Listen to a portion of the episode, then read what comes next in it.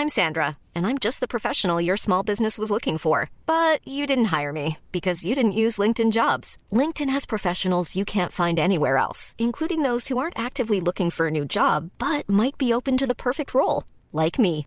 In a given month, over 70% of LinkedIn users don't visit other leading job sites. So if you're not looking on LinkedIn, you'll miss out on great candidates like Sandra. Start hiring professionals like a professional. Post your free job on linkedin.com/people today.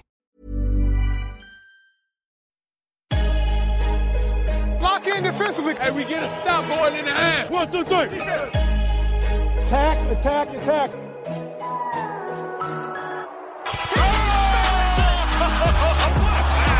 And a chase down block. He erased it. Three. Bingo! It's showtime. MVP, baby. He didn't do that,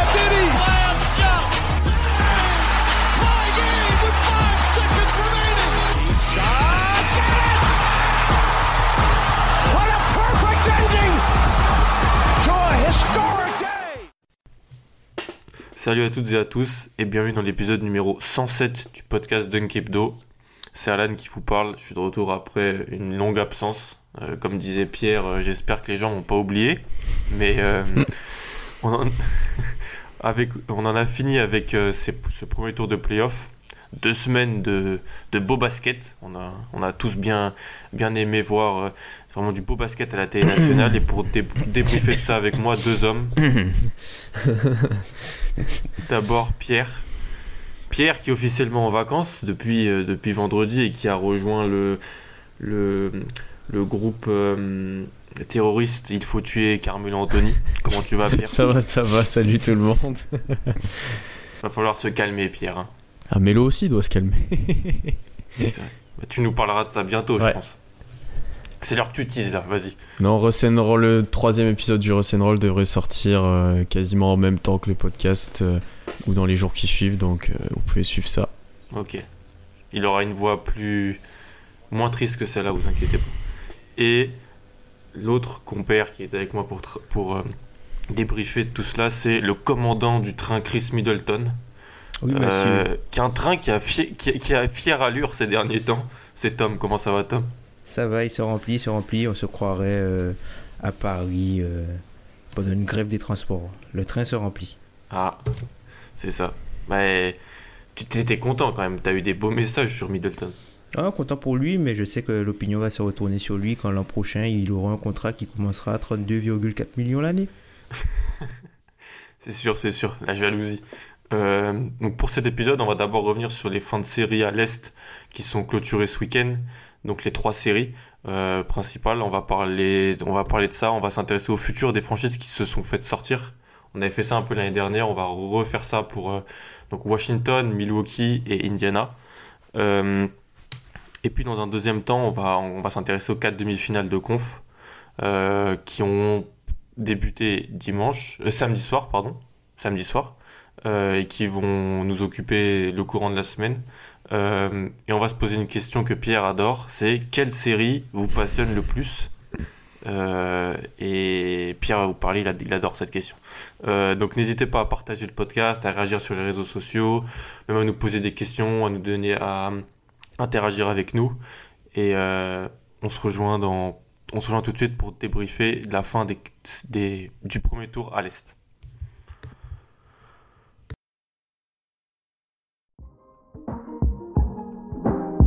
Vous écoutez le podcast Dunk Hebdo. Retrouvez-nous sur toutes les plateformes d'écoute comme SoundCloud, iTunes ou Podcast Addict, ainsi que sur les réseaux sociaux comme Facebook ou Twitter.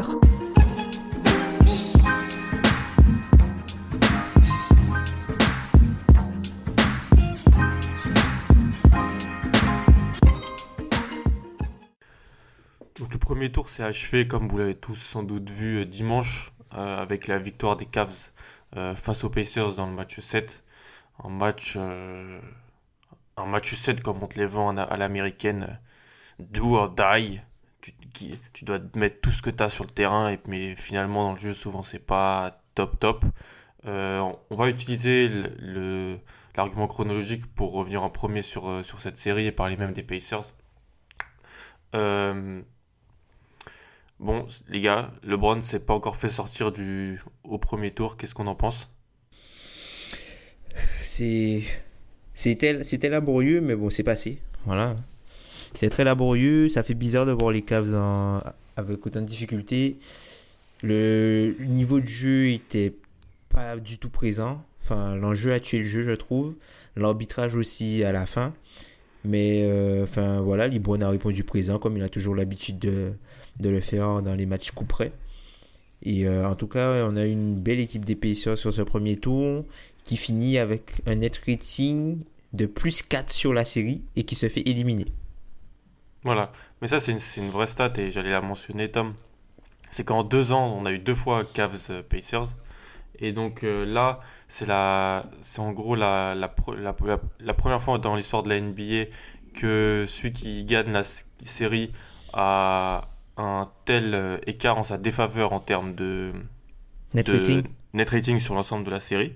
Et l'année dernière, c'était euh, un peu la même chose, c'est-à-dire que c'était la première fois qu'il y avait eu un sweep avec un si faible écart euh, de net rating entre les deux équipes. Donc ça fait deux séries vraiment étrange en deux ans entre les Pacers et, euh, et les Cavs. Euh, Pierre, qu'est-ce que tu as pensé toi de cette équipe des Pacers euh, bah, qui, avait vraiment fait une saison régulière très convaincante et surprenante et qui se frottait à LeBron dans ce premier tour des, des playoffs?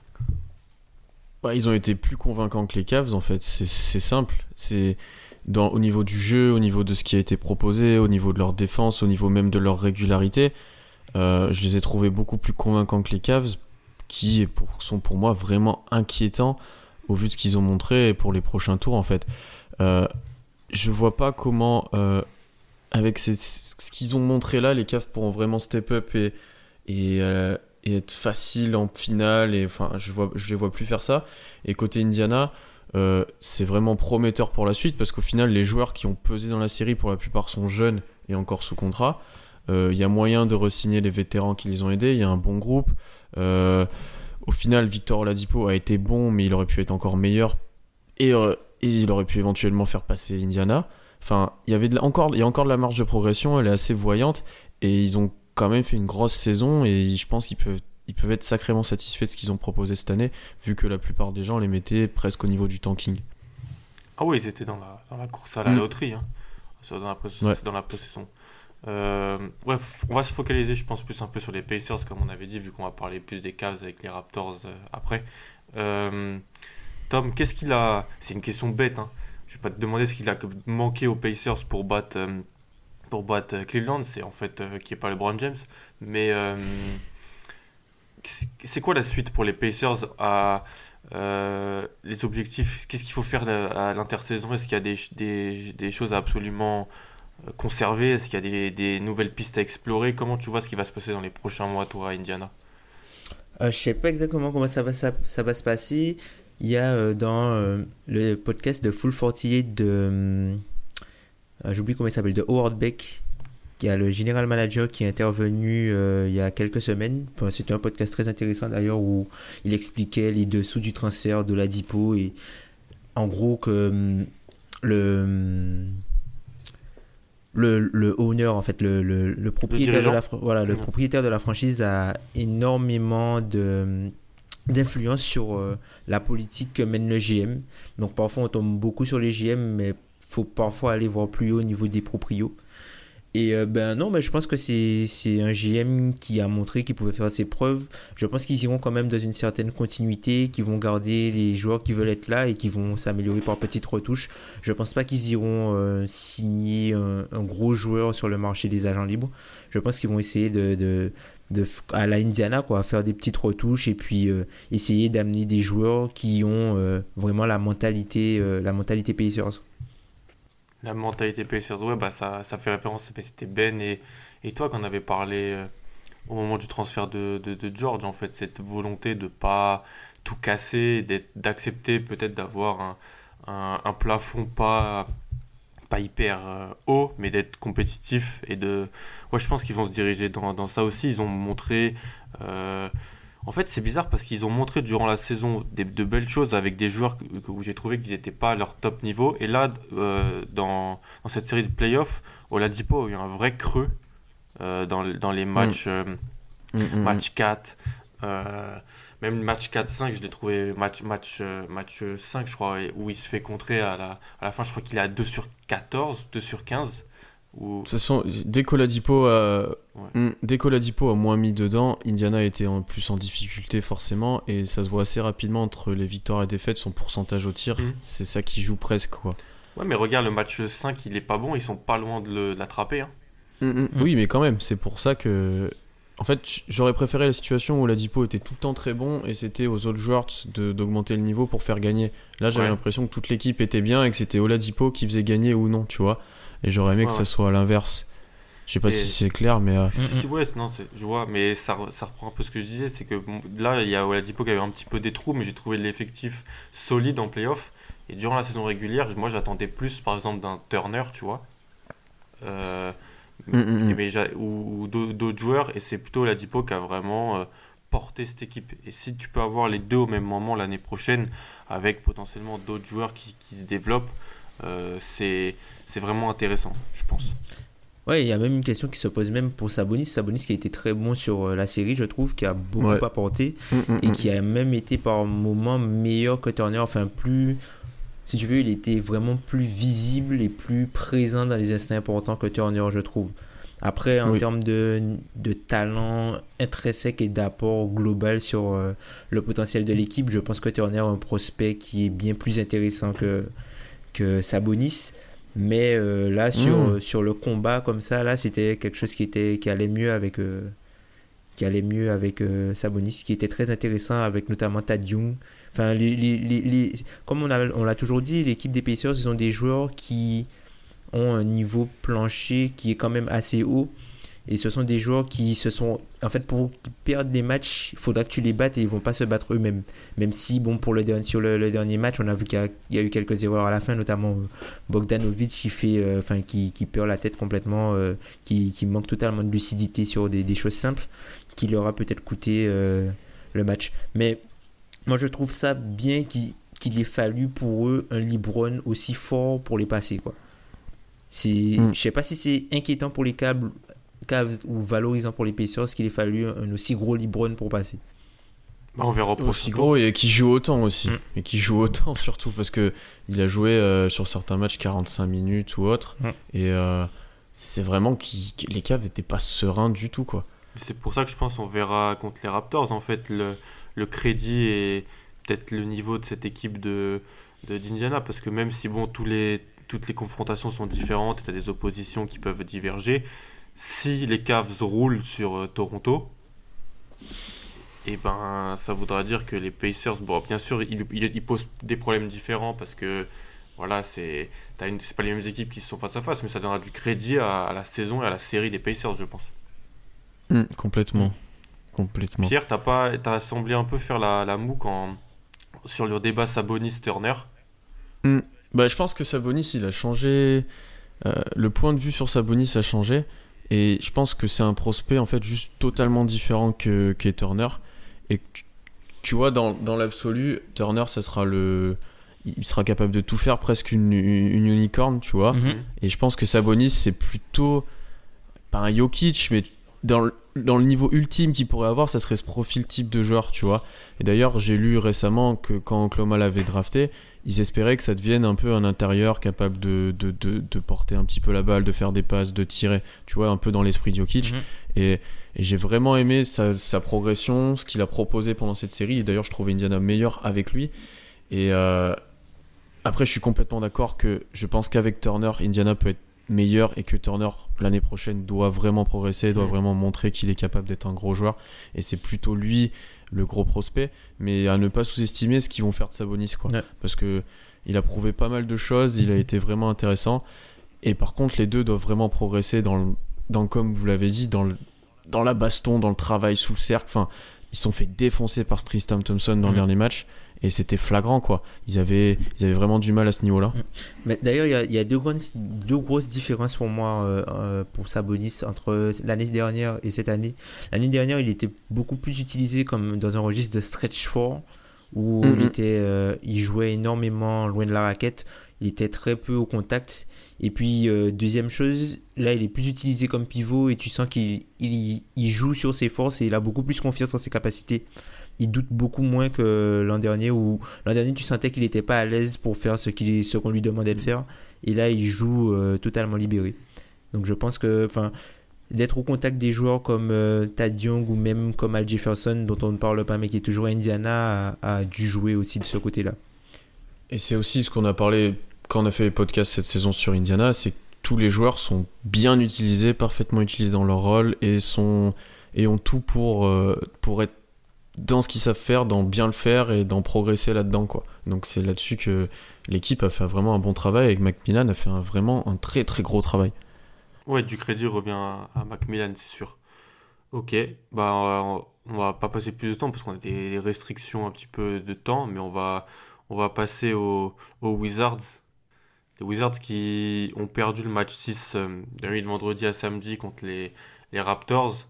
Euh, je sais pas quoi dire sur eux. Oh, comme on l'a dit dans le dernier pod, hein, c'est une équipe qui est vraiment hyper frustrante en fait. C'est. Je tu, sais.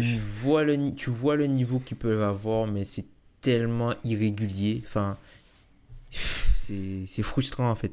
Mais c'est une équipe qui a l'image de son leader. Hein. C'est une équipe qui a l'image de son leader. Quand son leader hum, fait partie des top 10 de la ligue, c'est une équipe qui est euh, très difficilement battable. Alors que quand il est juste à un niveau, euh, entre guillemets, euh, entre le top 20 et le top 25, ben, ils sont tout de suite beaucoup plus prenables parce qu'en fait, à la manière d'un Russell Westbrook, Wall, il met, euh, entre guillemets, un, plafond qui est directement lié à son niveau de jeu à lui. Mais moi, l'impression que j'ai. Oui, mais l'impression que j'ai, c'est que ça fait pas trois ans qu'on dit la même chose après chaque défaite en mm, mm. playoff sur les Wizards. Et ouais, moi, je, suis d'accord Il faudrait peut-être euh, prendre des, des mesures qui, qui sont nécessaires. Moi, je pense que leur plafond, il est là, en fait c'est qu'ils sont pas capables de faire mieux. Ils sont peut-être irréguliers, mais c'est le type d'équipe qui seront, qui sont et qui seront tout le temps, et ils sont pas capables de faire mieux. D'être, enfin, tu vois, mm. c'est au final, on attend d'eux que leur plafond, ça soit ben, tous les matchs, ils jouent super bien, mais je pense qu'ils en sont pas capables. En fait, les matchs où ils jouent super bien, c'est des très bons jours pour eux, où tout marche, et enfin voilà. Et je pense que leur niveau moyen est ce qu'on a vu par exemple sur le match 6, quoi. Donc une équipe bonne, mais qui est euh, irrégulière et et voilà, qui, qui, n'a pas le profil pour aller jusqu'au final de conférence. Au final, mm. j'ai vraiment, enfin, j'ai vraiment changé d'avis sur cette équipe-là parce que ça fait, comme tu dis, Alain, un moment que ça dure. Mm. Et il y a un moment où tu dois passer ce cap-là si tu as, si as un tel niveau en potentiel et autres. Et là, j'ai du mal à le voir. Non, mais regarde, c'est bête, mais chaque année, ils signent un meneur de Chine. ils, sont, ils, sont, ils, sont, sans solution. Ils n'arrivent pas à refaire ce banc, à faire ce banc qui, qui fait qu'en plus contre les Raptors ou vraiment le banc. Euh, j'ai trouvé que plus la série a avancé, plus le banc a été solide et bon euh, pour, pour les Raptors. Et eux, ils sont, ils sont incapables de faire ça. Ils sont incapables de. Ils, jouent à 7, 7, 8. D'ailleurs, c'est assez triste, c'est assez triste pour Satoransky qui a fait quand même une bonne saison régulière et qui a après mm. littéralement mm. disparu au profit mm. de profit d'un meneur qui sortait de Chine. Ty Lawson, après Brandon Jennings l'année dernière, après oh. Tu vois, non, mais c'est ça. C'est chaque année, ils, prennent mm. des joueurs. Euh, c'est une équipe, et je, on l'a souvent dit, avec Pierre, on en a parlé. Ils, sont, ils ont une très haute estime d'eux. Ils pensent que s'ils veulent, mais c'est comme. Il euh, ah, faut voir ce qu'a dit John Wall après, après, après la, le match. Ah oui, ça c'est magique, ça, ça aussi. ça c'est magique l'interview euh, de John Wall. il en a fait deux. Il a fait celle-là et le lendemain après où il est revenu au, au comment ça Oui, l'exit interview. Ouais, au loco, euh, voilà, où il en, il en, a rajouté une couche. Oui, mais ils sont, ils sont dans un, c'est pas, ils sont dans un film, c'est pas possible d'être à ce niveau-là, de perdre contre les, il y a rien, il y a pas de mal à perdre contre les Raptors première de conférence, mais il y a un mal à finir huitième pour une équipe comme ça. Et il y a hmm. un mal l'année dernière, il y a un mal l'année dernière à perdre contre les Celtics où euh, tu te fais défoncer par euh, Kelly Olynyk au match 7 et t'arrives pas à, à, prendre un match au TD Garden sur la série il y a un mal à. Mm-hmm. Parce que l'image des Wizards, elle a changé. C'était une équipe vers euh, il, y a 4, il y a 4 ans. Elle avait fait quelques coups en playoff. Tu vois, elle avait, elle, on disait, ah, c'est une équipe de playoff, ils sont pas bons à prendre sur une série. Et là, c'est l'inverse maintenant. c'est l'inverse qui se passe. toute l'année, on se dit ils vont se réveiller, ils vont se réveiller.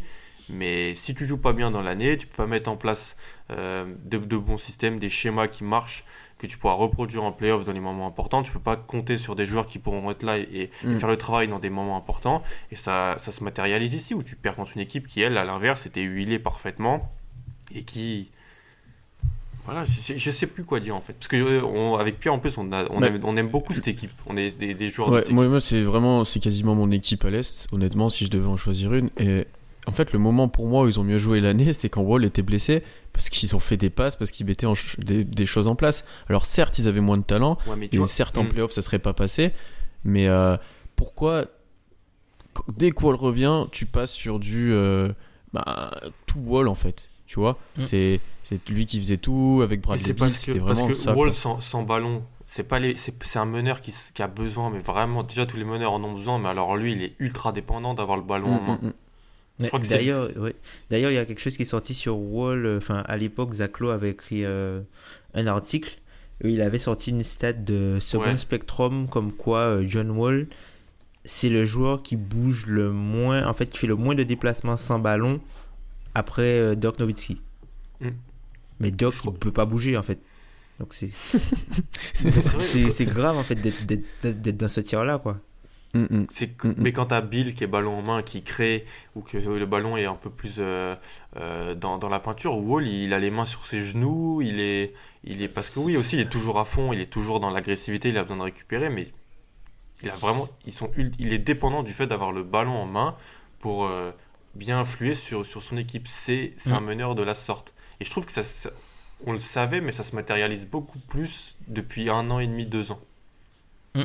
Et ça met un plafond sur le, niveau de l'équipe, puisque tu es obligé d'avoir Wall avec le ballon en main pour qu'il qu'il puisse apporter de sa plus-value à l'équipe.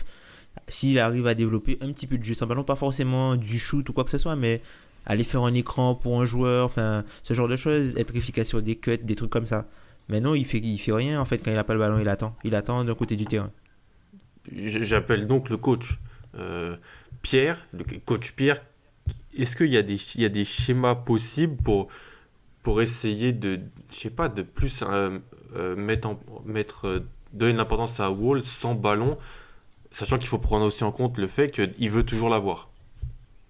Bah, Je pense qu'honnêtement, c'est un peu le même problème que tu as avec Russell Westbrook. Hein. C'est que tu sais pas s'il est capable de jouer sans ballon et il a un tel apport avec ballon que tu as tendance à lui donner tout le temps en fait. C'est assez facile à, voir. Mm. Et honnêtement, je pense pas qu'il est pas capable de jouer sans ballon. Hein. Je pense juste qu'il a soit pas envie, soit pas la motivation, soit qu'il est comme tu dis qui s'économise. Donc pour moi, c'est pas un problème de schéma ou autre euh, tactique, c'est un problème de, de, comment lui voit les choses, mm. comment le coach le, le, le, voit avec lui, tu vois. Mm. je le vois mal forcer un, un, un, coach forcer un joueur comme Wall à bouger son ballon, à faire tous les efforts pour poser les écrans. Hein. C'est improbable. Voilà, c'est, improbable. je d'accord avec toi. Et donc c'est à lui de passer ce cap-là, de le faire tout seul. Et honnêtement, c'est dur pour certains joueurs de le faire. Peut-être en vieillissant, quand il aura moins les jambes pour faire tout avec ballon, il le fera. Mm. Mais là, quand il se juge à être à son prime et vu la, la vision qu'il a de son équipe et de lui, il le fera jamais pour l'instant, mm. c'est sûr. C'est clair. Tu vois, John, John Wall, c'est un joueur qui est un peu. Euh, c'est un joueur qui est individualiste dans le collectif. En gros, tu vois, quand tu avais l'image, euh, tu as sorti tout à l'heure, Pierre, l'image de, enfin, du, des Wizards euh, sans John Wall ou le Everybody Hits. Mm, mm. Bah, du coup, John Wall, c'est Everybody Hits, mais, c'est lui qui met la table, en gros. Il veut, il veut que tout passe par lui. Tout le monde mange, ok, mais c'est lui qui sert la bouffe. Et euh, c'est ça, en fait. C'est dans les matchs où, dans les matchs où les Wizards ont dominé Toronto, John Wall était de très loin le meilleur joueur sur le terrain il faisait, il enchaînait des matchs avec 14, 13 assists, tout ça. Il pesait, il, pesait totalement sur le terrain, mais tout partait de lui. Tout partait de lui. Mm. Donc, quid du. Parce que c'est ça qu'on se demande un peu. Ça fait quand même deux étés où on donne de la... beaucoup d'argent sur des longues durées à des membres de... importants de, de l'effectif. Mm. On, est... ça, ça, ça, ça limite les marges de manœuvre pour, le, pour les, les, prochaines, euh, les prochains moments où tu peux faire des mouvements, ça c'est sûr. Euh, Tom, qu'est-ce que tu vois toi plutôt euh, du côté de la capitale américaine cet été? Oh, ça, on en a vu, on en a parlé dans nos prédictions. C'est vrai. C'est vrai. Mais tu vois, enfin ça. Euh... Autoporteur, il n'a pas été très très bon euh, sur la série. D'ailleurs, il s'est blessé, euh, il s'est blessé en fin de série. Il a une nutrite clause euh, d'un an tacite parce qu'il a été matché à la restricted free agency. Je pense pas qu'il sera transféré. Je pense pas que ce serait une bonne idée de le transférer parce que c'est un joueur qui est quand même important et ce qu'il fait est important dans la NBA moderne. Enfin, même Wall, tu vois, c'est c'est un truc qui est important aussi. Ce qui- ce qu'il fait, c'est important dans la NBA moderne et Bill aussi. Enfin, ce sont des, des profils qui sont, euh, comme l'avait dit Ben, ce sont des profils qui sont différents, qui sont tous très importants et très euh, valuable en gros dans la NBA moderne, mais il y a quelque chose qui va pas euh, ensemble. Mm. Après, on peut parler des contrats où ils sont quand même bloqués euh, parce que John Wall il a, il a signé euh, il a prolongé avec la DVPE, il va, il va toucher euh, énormément d'argent, il va avoir des années euh, à une quarantaine de millions par là d'ici quelques années. Donc, faut voir comment il vieillit comment Washington va, va pouvoir gérer ça. Mais après, euh, comme je, comme j'avais dit à l'époque, le problème de cette équipe-là, c'est pas les contrats de John Wall, Bradley Bill et, et c'est le contrat de, de Yann Miami, quoi. Ça les bloque totalement. Mais est-ce qu'il y a, n'y a pas un problème interne aussi de développement euh, des, des éléments autour de, de ce trio? Parce qu'ils n'arrivent pas. Ils n'arrivent pas à développer des, des joueurs, à les amener, à, à les faire se fondre dans le collectif. Bon, Oubré a été un développement intéressant, mais c'était aussi, il faut, faut le rappeler, c'était un, un haut choix Un de top draft. prospect. Ouais, c'est un top prospect aussi. Pas un haut. C'est- voilà, c'était un joueur qui était très coté sortant du lycée et qui, a, et qui, a été, qui était même coté à, à la draft pour être top 15 à peu près. Euh, je sais pas ce que tu en penses toi Pierre, mais est-ce qu'il n'y a pas un problème de développement euh, des éléments autour de ces joueurs-là? Est-ce que euh, qui, qui, qui est un peu fautif dans ce, dans ce manque de, de, supporting cast à, aux stars de l'équipe? Oui, c'est vrai, je suis assez d'accord avec toi. Après, ils n'ont pas eu des choix très très hauts au niveau de la draft. Le plus haut, c'est. Enfin, le plus haut. Celui avec le plus d'espoir, c'est Oubré. Euh, mais t'aurais pu faire mieux que ça quand même. Il y en a beaucoup qui ont échoué, où les joueurs ont soit très peu joué, sont, soit sont tout de suite allés en G-League, soit sont maintenant coupés. Euh, donc derrière, tu as essayé de te combler ce manque par, euh, par en signant des vétérans comme Bogdanovic l'année dernière, comme tu vois, en Mm. signant des joueurs comme ça ou là où d'autres joueurs auraient dû, euh, auraient dû se montrer et gagner cette place-là. Mm. J'ai du mal à voir maintenant comment ils vont s'en sortir parce que ils ont signé beaucoup de joueurs. Euh, leurs choix de draft ne seront jamais très hauts, sachant qu'ils gagnent quand même des matchs. Et tu te dis, il faut vraiment qu'ils aient de la chance pour tomber sur un prospect intéressant. Mais rien que j'ai l'impression que ça fait une éternité qu'ils n'ont pas drafté un pivot ou un poste ou un grand quoi. Rien que ça. Ouais. J'ai j'ai même pas souvenir du dernier qu'ils aient drafté. Euh, Chris McCulloch, qu'il avait drafté, mais il avait des problèmes. Ah oui. euh, il s'était blessé. Ouais, mais- il s'était blessé. sous- Mm. Mm. il s'était blessé. euh, il avait, genou. des soucis. Il s'était blessé. Au genou. Ouais, donc encore un échec, tu Mm, vois. mm. Donc tu vois, c'est au final. Donc euh, j'ai ouais, tu vois, j'ai pas souvenir du grand qu'ils aient drafté et qu'ils leur ont, qu'ils leur ont apporté. Mm. Oubré est un bon choix. J'aime bien qu'il Oubré, il a apporté même dans ses playoffs. Euh, mais c'est trop pauvre sur ces dernières années pour ce que tu as drafté. Tu dois avoir un apport plus grand que ça. Ouais. Et même, c'est une équipe qui a énormément euh, transféré ses choix de draft pour euh, faire des Mm, petites mm. améliorations à court terme.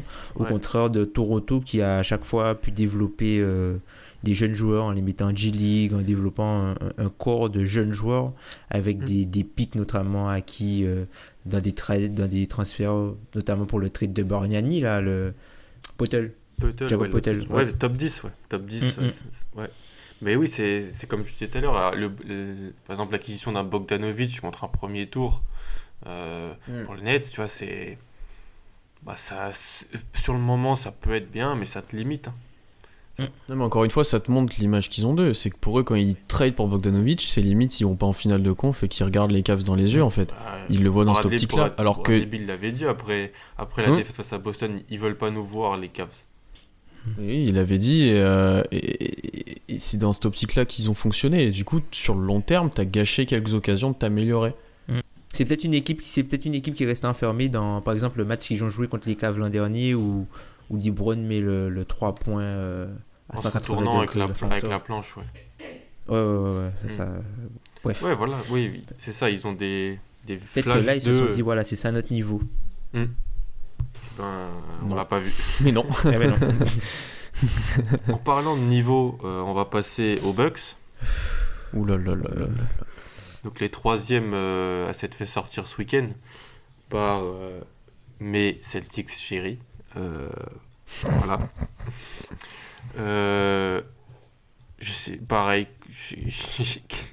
Pierre, qu'est-ce que, qu'est-ce que tu peux me dire des Bucks? Je n'ai même pas fait l'effort de trouver une question intéressante, un truc euh, pour, pour te mettre sur une piste de réponse. Vas-y, dis-moi ce que tu penses des Bucks. Je pense que c'était la pire équipe sur le début de ces playoffs.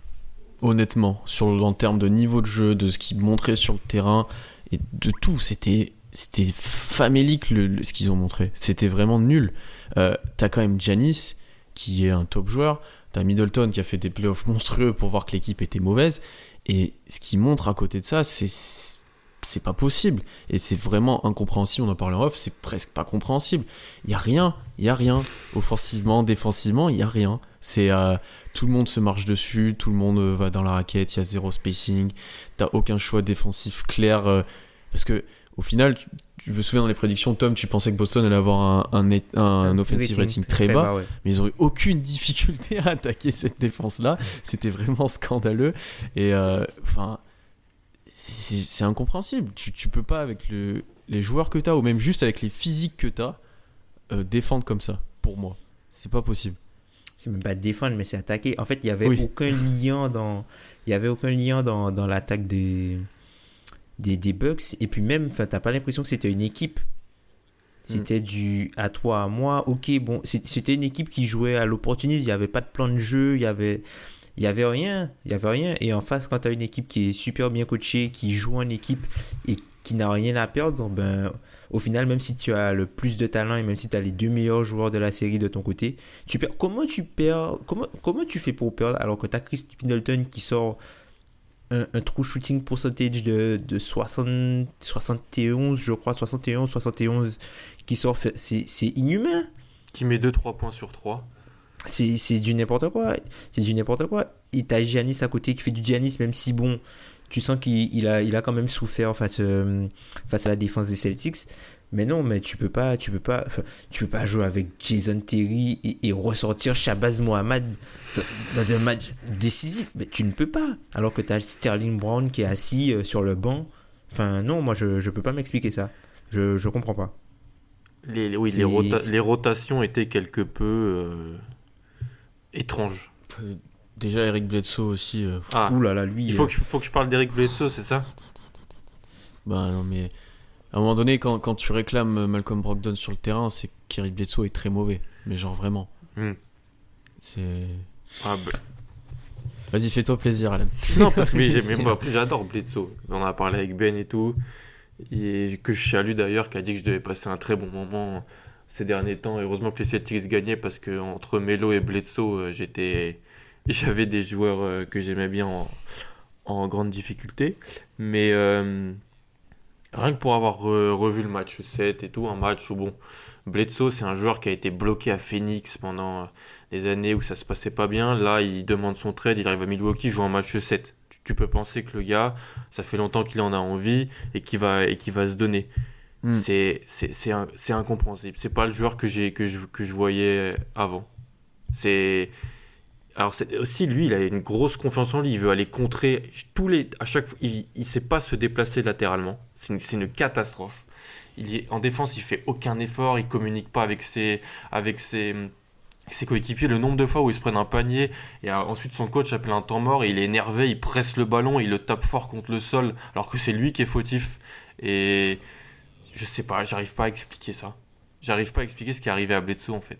Et Bah, lui, sur, son, son, comport- son comportement sur la série aussi, lui. ah oui, euh, tu vois, autant, autant, Mais- autant, autant en termes de basket qu'en termes de comportement, je suis même pas sûr que qu'il a sa place dans, euh, pour l'année prochaine aux Bucks.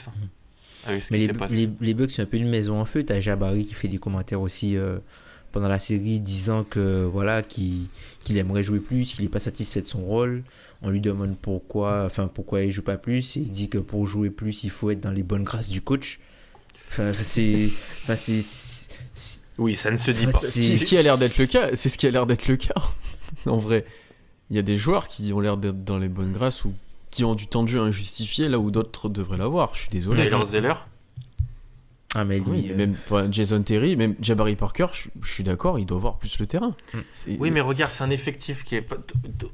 on, on tape sur, sur le coach, mais moi, c'est plus le- le- le- la gestion plus en haut que je, que je veux mettre en cause ici. C'est un effectif qui est.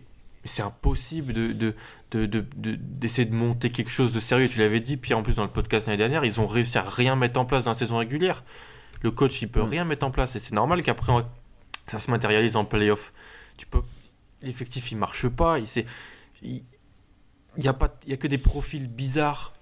Il y a Ouais. que des, des, des joueurs qui ont besoin de, de joueurs pas normaux, mais de joueurs qui se font dans la qui se font dans la NBA moderne. Il y a que Middleton. Et après c'est à Giannis. Mm. Ça peut être, ça peut être mm, quelque chose de positif d'avoir des, des, des joueurs qui sortent de la de l'ordinaire, mais c'est trop. Là c'est trop. Mais même, tu vois, on est dans, dans une NBA où maintenant, enfin, désormais, c'est tout est mis sur les ailiers où, voilà, l'ailier a vraiment une valeur qui est très importante dans la construction de l'équipe. Trouve-moi une équipe qui a autant d'ailiers qui peuvent jouer que Milwaukee. Hmm. Ils ont énormément d'ailiers. T'as t'as Giannis, t'as Middleton, t'as Tony Snell qui a un ailier intéressant, t'as Sterling Brown qui a un ailier intéressant. Enfin, t'as as quand même une rotation. euh, T'as t'as- t'as- t'as Brogdon, un petit peu petit. Merci. T'as t'as Brogdon, même s'il est un petit peu- même s'il est un petit peu petit, qui peut jouer. T'as Jabari. Enfin, voilà, t'as as des ailiers pour jouer. T'as des ailiers, t'as des joueurs pour jouer. Mais enfin, je, je comprends pas. Et puis, ils ont, ils ont quand même eu, réussi à trouver un second souffle avec euh, Macaire, qui, euh, ben, pour les matchs à domicile, qui a été euh, vraiment très bon. Et euh, enfin, il s'est fait sortir de la série par, euh, par, par, par Stevens. Voilà, parce que voilà, Ton Maker, on, on- a vu, c'est un joueur à l'énergie, machin, mais il est fluet. Et du coup, pour le faire sortir du terrain, ben, tu lui colles un Aaron Baines et tout de suite, il a plus le même impact. Ouais, mais c'est pas, c'est pas que tu, tu peux pas lui reprocher sur cette série là, vu ce que les autres ont proposé. Non, non, non, c'est- non, c'est C'est pas, non, c'est pas un reproche que je lui fais. C'est justement que enfin, les Bucks avaient trouvé cette so- solution-là qui a été contrée par Stevens et après, ils n'ont Mm. rien pu faire. Mm. Non, mais c'est sûr. De toute façon, là, les bugs, j'ai un peu l'impression, c'est genre euh, l'Institut Xavier dans X-Men, tu vois. tu, récupères, tu, tu récupères tous les mutants, tous les profils, tu leur dis, ouais, on va peut-être pouvoir faire quelque chose de toi. Et, et au final, C'est- t'en fais c'est rien. Monstre et T'en fais rien. c'est ça, t'en fais rien. T'en fais rien. Tu as, des joueurs qui ont des profils que énormément d'équipes rechercheraient. C'est. T'as des longs joueurs, des envergures assez folles, de tous les postes, t'as des, t'as des profils athlétiques fous, et t'as rien offensivement, t'as rien défensivement. Et c'est assez. Et je pense pas que ce soit de, le- du, du- de la faute que du coach, que des joueurs, que c'est un, C'est un tout. c'est un état général de la Ouais, franchise, j'ai l'impression. Voilà, pour moi, c'est vraiment ça. C'est facile de taper sur le coach qui, en plus, Mm. a, est arrivé en courte saison, a dû bricoler, parce que c'est du bricolage. Il y a Mm. des joueurs qui sont payés dans cette franchise. C'est pas normal. Dès la Vedova. euh, Puis non, mais c'est. Là- les le coach, il arrive, honnêtement, la première chose que t'essayes de faire sur le- les mois qui te restent, c'est de bien t'entendre avec Giannis et de te le mettre dans la poche, Ah oui. honnêtement. hein. Parce que Giannis, il voulait, il voulait apparemment que, que Jason Kidd reste. Euh, derrière, il faut toi que tu prouves que t'es capable de lui apporter un peu et que tu t'entendes bien avec lui. C'est tout. Franchement, honnêtement, je suis le coach et je le comprends. Et je pense que c'est ce qu'il a fait. Tu te mets Giannis dans la poche. Mm, mm. Et niveau du jeu, tu fais pas énormément de choses derrière au final. Parce que Et- Giannis, tu vois, c'est un joueur, je trouve, qui, qui devrait être utilisé plus comme Anthony Davis, en fait. Là, il l'utilise plus comme Kevin Durant, alors que je pense que c'est un joueur qui, pour l'instant, devrait être plus utilisé comme Anthony Davis. C'est-à-dire faire beaucoup plus de catch and finish, avoir un petit peu moins de création balle en main, de laisser la création pour quelqu'un d'autre et d'être plus à la finition. Mais après, tu veux À laisser qui à qui À qui tu donnes ça. Oui, voilà. c'est- Ouais, mais c'est ça, je, je- je comprends totalement. hein, je comprends totalement. Fait, à qui tu donnes la création Ouais, mais je ils ont que pas, ils ont, ils ont c'est un joueur qui peut peser plus, Mm. utilisé différemment. Là, pour l'instant, Giannis, ils essaient de l'utiliser comme LeBron, mais pour l'instant, il est pas capable de le faire. Il a pas les joueurs pour et autres. Et enfin, tu vois, oui, mais Non, c'est c'est un état général de, de- de- où il y a des problèmes en fait. Ça, c'est, c'est, t'essaies de faire un puzzle, mais ça marche pas. Soit, euh, non, mais- Ça marche. même pour aller au restaurant, il a des problèmes. Giannis, Ouais, c'est ça. euh, non, mais sérieusement, enfin, plus sérieusement, enfin, c'est une équipe qui pourra quand même, qui a, entre guillemets, dans son malheur, un peu de chance, où tu as des bons coachs qui se sont libérés sur le marché, notamment Budenholzer. Enfin, s'ils Ouais, peuvent le récupérer. tu, fais la, euh, tu fais la campagne pour Budenholzer au Bucks, euh, Tom. Non, mais moi, c'est c'est quelque chose que j'aimerais voir, en fait, un, un coach qui, est, euh, qui a une façon de penser le basket qui est euh, assez entre guillemets élitiste, entre guillemets, qui sait maximiser ses meilleurs joueurs. Donc je pense que c'est un coach qui leur irait bien. Je ne sais pas si c'est un coach qui va faire énormément de, de mouvements de ballon, mais je sais que c'est un coach qui est capable de maximiser euh, le roster qu'il a. Donc euh, je, Après, je pense que ce serait quelque marché chose des coachs va être, euh, va être tendu cet été parce qu'il y a beaucoup d'équipes qui demandent Mm. et beaucoup sur les mêmes candidats.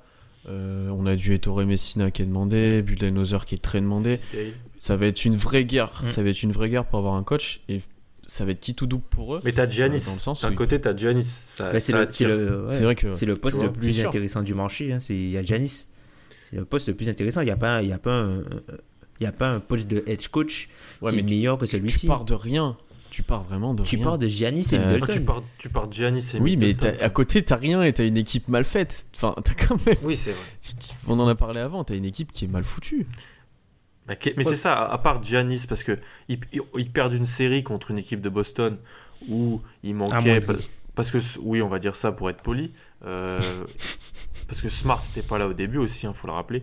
Euh, D'ailleurs, tu vois, même ça, Smart revient et il te fait des 4-5 interceptions, il y a des ballons perdus. C'est pas normal. C'est pas normal. On Ouais, est en, c'est au premier Smart, tour hein. de playoff Mm. de perdre des ballons, de, de- de se faire couper sur la ligne de passe aussi facilement, aussi, euh, comment dire, on sait que ça va se passer, ils le font quand même, c'est pas, c'est pas normal. Mais pour revenir sur ce que je disais, t'as mis- tu perds contre cette équipe-là alors que tu as les deux meilleurs joueurs de la série. Mais alors c'est quoi la suite? C'est tu vires des 10 autres? Tu peux pas? Le coach bon, il va avoir enfin, du boulot. hein. Le coach va avoir du boulot. Après, bon, il y, a la- il y aura le- l'affaire Jabari à, à régler pour savoir qu'est-ce qui va se passer lui pour son sa free agency. Là, ils ont peut-être entre guillemets la chance de, de pouvoir bénéficier de de l'injury retirement euh, exception là, pour euh, pour euh, Mirza Telesovic si jamais il peut plus rejouer au basket. Donc du coup, son contrat va sortir du Du cap. du cap et va leur donner un petit peu de, de, de respiration, entre guillemets, sous la, la luxury tax pour pouvoir peut-être matcher Jabari ou avoir un petit peu plus de flexibilité pour faire des choses. Mais là, enfin, ça, ça, ça, ça s'annonce vraiment compliqué. hein. Franchement, ça s'annonce vraiment compliqué. Tu vois, autant pour, euh, autant pour euh, Indiana, on voit, qui, on voit les axes d'amélioration.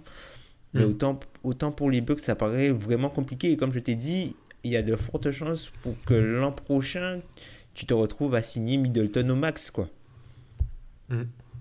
Ah bah en plus, il, il peut, il peut te, te dire que lui, euh, il a été extrêmement solide quand on avait besoin et que il Mm. peut avoir cet argent-là ailleurs. Ouais, ben ouais. Donc t'es, t'es- t'es limite obligé. Mais c'est vrai, c'est, on a parlé de trois équipes là, autant on a commencé sur le positif, sur une équipe d'Indiana surprenante qu'on voit euh, potentiellement dans l'amélioration, autant tu finis sur les Bucks et sur les, Les Wizards, Wizards. des équipes qui ont bien plus de talent que les, les Pacers, mais qui... Enfin, mais- Pour moi, ce sont les deux équipes vraiment les plus frustrantes avec les Cavs. Les Cavs, c'est. Les Cavs, Non, on mais- tu pourras en parler. On va, on va en parler tout à l'heure, mais franchement, les, les Bucks, moi, je suis frustré de voir que, avec tant de talent, tant de. Tu, tu, tu ne peux pas ne pas être créatif avec un roster comme ça. Tu as plein de joueurs non conventionnels.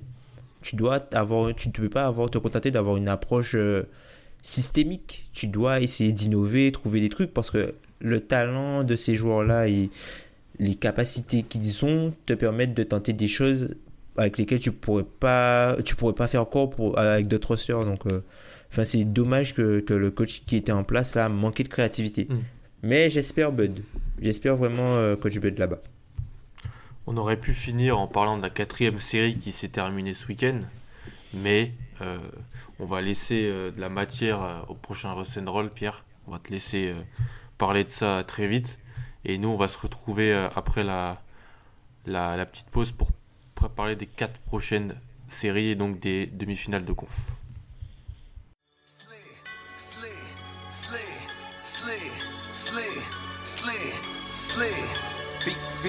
They slick acting like haters. They slick acting like hoes. They slick jocking my ride. They slick jocking my clothes. I'm slick getting this money. I'm slick getting this dough. Everything be slick. I just put slick in all of my clothes. What you know about slick talk? Nigga, I'm a zone six boss. My neck is ice and my wrist frost. Tell them bro niggas get lost. My Jesus piece, that slick cost. Yo, click weak, y'all slick sauce. Don't get hit with that thumper nigga. Tryna jump a nigga like Chris Cross. Normalement, on serait dans la période la plus excitante de l'année, euh, avec les, les demi-finales de conf, les, les playoffs en, en plein, en, plein dans les playoffs, pardon. Mais il y a des gens ici qui sont pessimistes. je, dirais, je, dirais, je dirais pas de nom. Et donc la question qu'on va se poser, c'est une question un peu, un peu étrange parce que on a quatre demi-finales de conférence. Quelle est, messieurs, la demi-finale de conférence qui vous intéresse le plus? Moi, ce sera euh, Cave Toronto. Pierre?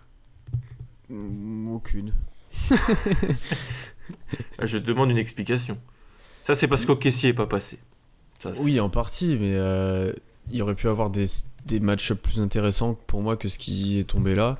Et parce que à l'ouest, je vois deux, deux, deux séries où archi dominées par Houston et Golden State, qui seront peut-être pas des sweeps, certes, mais tu vois, ils vont passer sans problème, sans être inquiétés comme au premier tour. Donc ça sera pas très intéressant. Et pour l'instant, les premiers matchs, c'est exactement ce que je craignais. Et à l'Est, euh, je vois Boston être en difficulté face à Philadelphie, surtout en sortant de 7 matchs avec peu de rotation et vu le niveau de Philadelphie pour l'instant. Et après, le Toronto Cave, ça va être moche en fait, c'est juste ça quoi.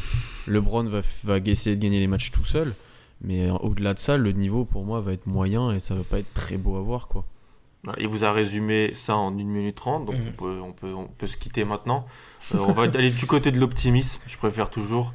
Tom, Toronto, Cleveland, pourquoi c'est la série qui t'intéresse le plus? Bah, déjà, l'an dernier, c'était quelque chose qui m'intéressait pour voir si euh, Toronto allait pouvoir montrer quelque chose face aux Cavs. Ils venaient d'enregistrer l'arrivée d'Ibaka. Ils avaient aussi enregistré l'arrivée de PJ Tucker à l'époque. Donc, euh, je pensais qu'ils étaient mieux armés l'an dernier pour euh, passer les Cavs ou même euh, prendre un ou deux matchs, vu que la saison d'avant, ils avaient joué les Cavs. C'était Bismack Miyombo qui, avait, qui leur avait fait- permis de remporter deux de matchs conf, euh, ouais. dans la série où il, il prend, je crois, 20 rebonds de moyenne sur les deux matchs qu'il gagne. Et euh, non, là, cette année, j'ai envie de voir euh, le nouveau Toronto, entre guillemets, qui fait un petit peu plus tourner le ballon, qui fait plus confiance à sa seconde unit et euh, qui a des principes de jeu forts, même si on a vu ces principes de jeu s'effacer quand Wall a pris en main la série face aux Wizards, quand, quand il y a eu les deux matchs à Washington. Face à cette équipe des Cavs qui semble être beaucoup plus prenable que les années auparavant parce que le talent autour de LeBron James est enfin, il n'y en a pas beaucoup, en gros. Et que même si je trouve que les Cavs ont de la marge, notamment offensivement, parce que, enfin, offensivement, les, les Cavs euh, sur le premier tour, ça a été vraiment très mauvais, pour ne pas dire médiocre. Je pense qu'ils ont de la marge et j'ai envie de voir euh, comment euh, Toronto va réagir cette année face à LeBron, notamment avec les Anunobi, les Siakam, les CJ Miles, Norman Powell qui peuvent envoyer sur lui pour le fatiguer en fait. LeBron, tu vas pas le battre en fait, tu vas pas le battre par KO, tu l'auras à l'usure. Tu vas peut-être gagner au point et je pense que c'est le bon moment pour essayer de le prendre même si je ne parie pas contre LeBron James. ah, C'est sûr que ça ça a jamais été autant le bon moment si si t'es Toronto. C'est c'est- c'est clair. Euh, Pierre, un petit mot sur cette série avant que je donne la série qui m'intéresse le plus, moi. Moi j'ai hâte de voir le moment où LeBron va quand même devoir aller sur le banc et que ça sera banc contre banc. Aïe. Ça sera, assez, ça sera assez intéressant de voir ce que vont faire les Cavs parce que le banc de Toronto est en roue libre depuis un bon moment et ça marche vraiment bien. Euh, si pour moi Kyle Lowry et Demar DeRozan sont à leur niveau, font une bonne série, les Toronto ne sera vraiment pas loin de taper les Cavs. Parce que LeBron tout seul, on l'a vu, même contre Indiana, il a galéré. Il peut pas gagner une série. Enfin, ça devient de plus en plus dur de gagner une série tout seul, honnêtement. Euh, Toronto a quand même plus de d'effectifs à envoyer sur lui qu'Indiana. Ça risque d'être compliqué pour les Cavs. Non, mais il y a une stat euh, qui est sortie, je sais pas si vous l'avez vu, je crois que c'est sur le match euh, le match euh, le match 4 ou le match 5 des Cavs. Euh, aucun joueur à part LeBron n'a mis plus de 3 tirs. Est-ce qu'on se rend compte de ça? Enfin, on en rigole, mais c'est pas drôle, hein, mais c'est. Est-ce qu'on se rend compte de, de... c'est plus de 3 tirs? Moi, il y, a- il y a un truc, euh, il y a un truc qui va m'intéresser aussi plus particulièrement, c'est de voir en fait, est-ce que les Cavs vont punir Valenciunas cette année? Alors Valenciunas sur la première Mm. série, le fait qu'il y ait Gortat et Miami et que les, les, les Wizards n'aient pas joué euh, beaucoup euh, petit, notamment avec euh, le tatoué là, Mike Scott euh, en 5. Là, cette fois-ci, je vais voir si est-ce qu'ils vont euh, prendre le pari de jouer avec Kevin Love en 5 pour pouvoir euh, faire sortir du terrain Valanciunas puisque ils vont le mettre dans du spacing et le faire jouer enfin contre Love enfin contre Love contre des joueurs mobiles comme ça qui sont capables de s'écarter Valanciunas il n'est pas le plus à l'aise Non. et, Oui, c'est ça. et voilà donc du coup le forcer Est-ce que tu mets Thompson ou est-ce que tu mets Love? Voilà, est-ce que tu mets. Moi, c'est ce qui, ce qui va m'intéresser le plus de voir est-ce que Tyloo va. Enfin, Tyron, Tyron Lou va continuer avec le 5 avec lequel il a battu euh, euh, Indiana ou est-ce qu'il va innover tactiquement et reprendre son 5 avec euh, Jeff Green dans le 5 au départ pour jouer sur euh, du spacing et euh, jouer l'out scoring de Toronto? Bah, Ce qui est en soi une bonne idée. Parce que qui défend dans cette équipe, je ne sais pas. Mm. Qui met des tirs, comme je l'ai dit, je ne sais pas. Mais même si, comme tu l'as dit, Tom, on est dans une maximisation totale offensive de LeBron. Et donc, il faut marquer des points. Et s'ils mettent les paniers, c'est ce que tu peux faire de mieux à l'heure actuelle. Ouais, bah, Kevin Love blessé ou pas, il doit aussi être meilleur que ça, quoi. Mm. Enfin, à un moment donné, il n'y a plus de Kyrie, il y a plus, il, y a, il faut que Kevin Love score et soit meilleur que ça, et prenne des tirs et reprenne confiance. Mm. Enfin, tu peux plus être comme ça, quoi. Parce qu'elle est là, la marge de manœuvre des caves. Il faut qu'ils mettent des points, il faut que les paniers rentrent, tous les shoots ouverts, il faut que ça rentre. Il faut arrêter de- de- d'envoyer des briques dans tous les coins euh, du plexi. Il faut mettre les ballons dans les paniers. Et ce qu'ils n'arrivent pas à faire. Et euh, voilà, enfin, on sait que LeBron, il a cette faculté à. Dès que tu vas doubler sur lui, il va trouver quelqu'un d'ouvert. Il va trouver un shooter ouvert ou si tu doubles pas, il va te punir, euh, il va te punir au poste. On a vu euh, Indiana a beaucoup essayé de faire ça, ils ont eu aucune réponse contre cette, action-là, parce qu'en fait, quand ils doublaient, les Browns ressortaient sur le shooter. Là, t'as Kevin Love notamment au début de seconde mi-temps qui a, qui a enquillé les trois points comme ça. Et finalement, quand ils ont commencé à respecter Kevin Love parce qu'il mettait les shoots, ben, les Browns allaient placer des layups. Enfin, même tu vois, en première mi-temps, dans le match euh, contre Indiana, les Browns ne prend aucun shoot à trois points. Mm. Il prend aucun shoot à Mais, trois euh, points. Mais c'est la stat qui est sortie euh, cette année. Et ça, c'est quand tu as, des t'as des joueurs tels que, que LeBron ou que Giannis. C'est que je crois que LeBron et Giannis cette année sont les deux joueurs qui, par match, ont le plus de points dans la restricted area de l'histoire de la NBA sur une saison. Mais- Ils sont à plus de 13 points, par exemple. Mais oui, mais 13 tu peux points, pas les empêcher d'y aller en fait. Même si LeBron, tu vois, vers la fin des matchs, tu sens qu'il est fatigué parce qu'il a beaucoup de mal à, à prendre de vitesse et prendre de plus en plus de shoots dans une zone entre guillemets à mi-distance où il va prendre des step back parce qu'il peut plus aller jusqu'au panier. Mais après, euh, en début de match, il te martyrise sous le cercle. Et t'as Ben Mm. Simmons aussi qui est un peu pareil où tu ne peux pas empêcher ces joueurs-là d'aller jusqu'au panier. La transition est parfaite. Cette transition, Tom, euh, c'est une action de transition du jazz de la fin des années 90, c'est sublime. Euh, cette transition vers la série qui m'intéresse le plus, et non, ce n'est pas parce que je, suis, fan des- Celtics, c'est Celtics Sixers. Parce que euh, les Sixers, c'est l'équipe à voir euh, en ce moment, et les voir face à une équipe qui va, qui va s'accrocher, une équipe de, où tu as des vieux grognards dans cette équipe des Celtics coachés par Stevens, voir ce que Stevens va essayer de mettre en place pour euh, annihiler Simon Sambid, ce qu'il a plutôt bien fait, je tiens à le dire, durant la saison régulière. Même s'il y avait Kyrie, il y avait Kyrie, mais la défense sur Embiid, c'était solide ce que mettait en place Stevens. Donc voir la, réaction de Stevens face à, cette équipe des Sixers qui plane, qui a gagné 20 de ses 21 derniers matchs, je crois. Et c'est la série qui m'intéresse le plus. Euh, je sais pas ce que vous en pensez, mais parce que voilà, il y a t'as Simon Sambit d'un côté, c'est du must-watch euh, quasiment tout le temps, et en face t'as une équipe qui est bien coachée et qui, qui lâche rien, donc euh, moi ça m'intrigue. Hmm. Même si je connais le résultat déjà. Pierre, je sais pas ce que t'en penses. Ben, moi, j'ai peur que en fait, la différence de talent et de, des joueurs qui seront sur le terrain, en fait, juste d'effectifs, fasse tellement la différence dans cette série que ça gâche un peu le plaisir que, que les matchs auraient pu être à regarder si les deux équipes auraient été au complet, quoi. Enfin, là, Philadelphie est au complet. Ils ont signé des joueurs juste avant les playoffs euh, sur le marché pour se renforcer. Ils ont vraiment une équipe complète, ça marche bien. Européens de service. Ouais, mais ça marche super bien. T'as des fa- t'as une façon de jouer qui est acquise. Et côté Boston, même si c'est accrocheur, c'est bien coaché et tout, il y a un moment donné où ça suffira plus quoi. Là, euh, Jalen Brown n'est pas sûr de jouer. Enfin, tu vois, s'il y a un moment donné où tu t'es Bah, quand tellement vous écouterez ce podcast, oui, c'est quand vous écouterez ce podcast, le match 1 ce sera déroulé. Et les Boston aura peut-être gagné juste pour nous faire mentir.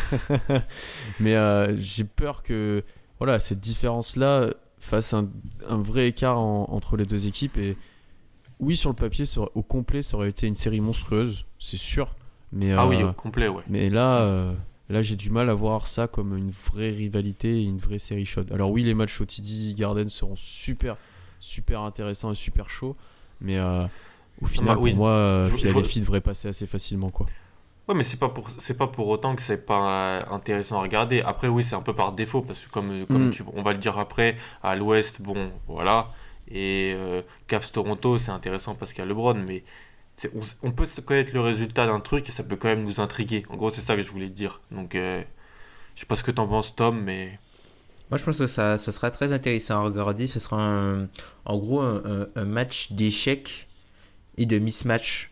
En fait, la présence de, de Joel Embiid va poser un dilemme aux Celtics. Notamment, est-ce qu'il joue avec Baines et Orford ou est-ce qu'il joue avec euh, avec Orford Tatum. et Ogilvy, ouais. Tatum, euh, Orford ou Orford Ogilvy. C'est-à-dire que il y a un truc qui va être. euh, moi, c'est le truc que je vais plus, le plus regarder sur, cette série-là, c'est qui prend ses deux fautes en premier. Embiid, c'est un joueur qui a la faculté, dès qu'il est dans la raquette ou dès qu'il est au poste, de provoquer énormément de fautes dès qu'il a la position préférentielle parce qu'il est inarrêtable. Il est tellement puissant que tu peux pas. euh, il est difficile. En fait, quand il, arrive dans la raquette, c'est difficile de l'éloigner de, son but ou de l'empêcher d'aller dans les spots où il veut vraiment être. Boston a une équipe où, derrière Al Horford, le, le drop-off, enfin, la chute de talent diminue drastiquement. Et je pense qu'ils vont essayer de protéger Horford pour avoir un maximum de temps possible. Donc je pense qu'ils vont démarrer avec Baines. Le souci, c'est que quand tu démarres avec Baines, bah, tu ne peux plus scorer comme tu scorais. Puisque il te prend un peu de ton spacing, même si c'est un joueur qui, qui peut mettre des shoots à mi-distance. hein. Mais c'est pas non plus euh, une grosse force et c'est pas un joueur Non, qui va oui. faciliter euh, non plus le mouvement du ballon. Donc du coup, tu deviens clair. beaucoup moins flexible en attaque et tu, tu seras obligé de te reposer sur du mismatch perpétuel ou notamment du Tatum sur Reddick ou du enfin je pense que Reddick va être ciblé dans la série. Là, je pense que Reddick Pour moi, va ça être va être, ciblé. pour moi. Smart, il faut que Smart s'occupe de, de Reddick. Moi, que J'aurais plutôt mis Smart sur Simmons, plutôt pour. J'aurais plutôt mis Smart sur Simmons vraiment pour matcher en termes de puissance. Smart, c'est Ouais, un- c'est un profil qui est, enfin, il- est assez trapu. C'est un joueur qui, un peu comme Terry Rozier, ce ce sont des joueurs qui jouent beaucoup plus grand que leur taille.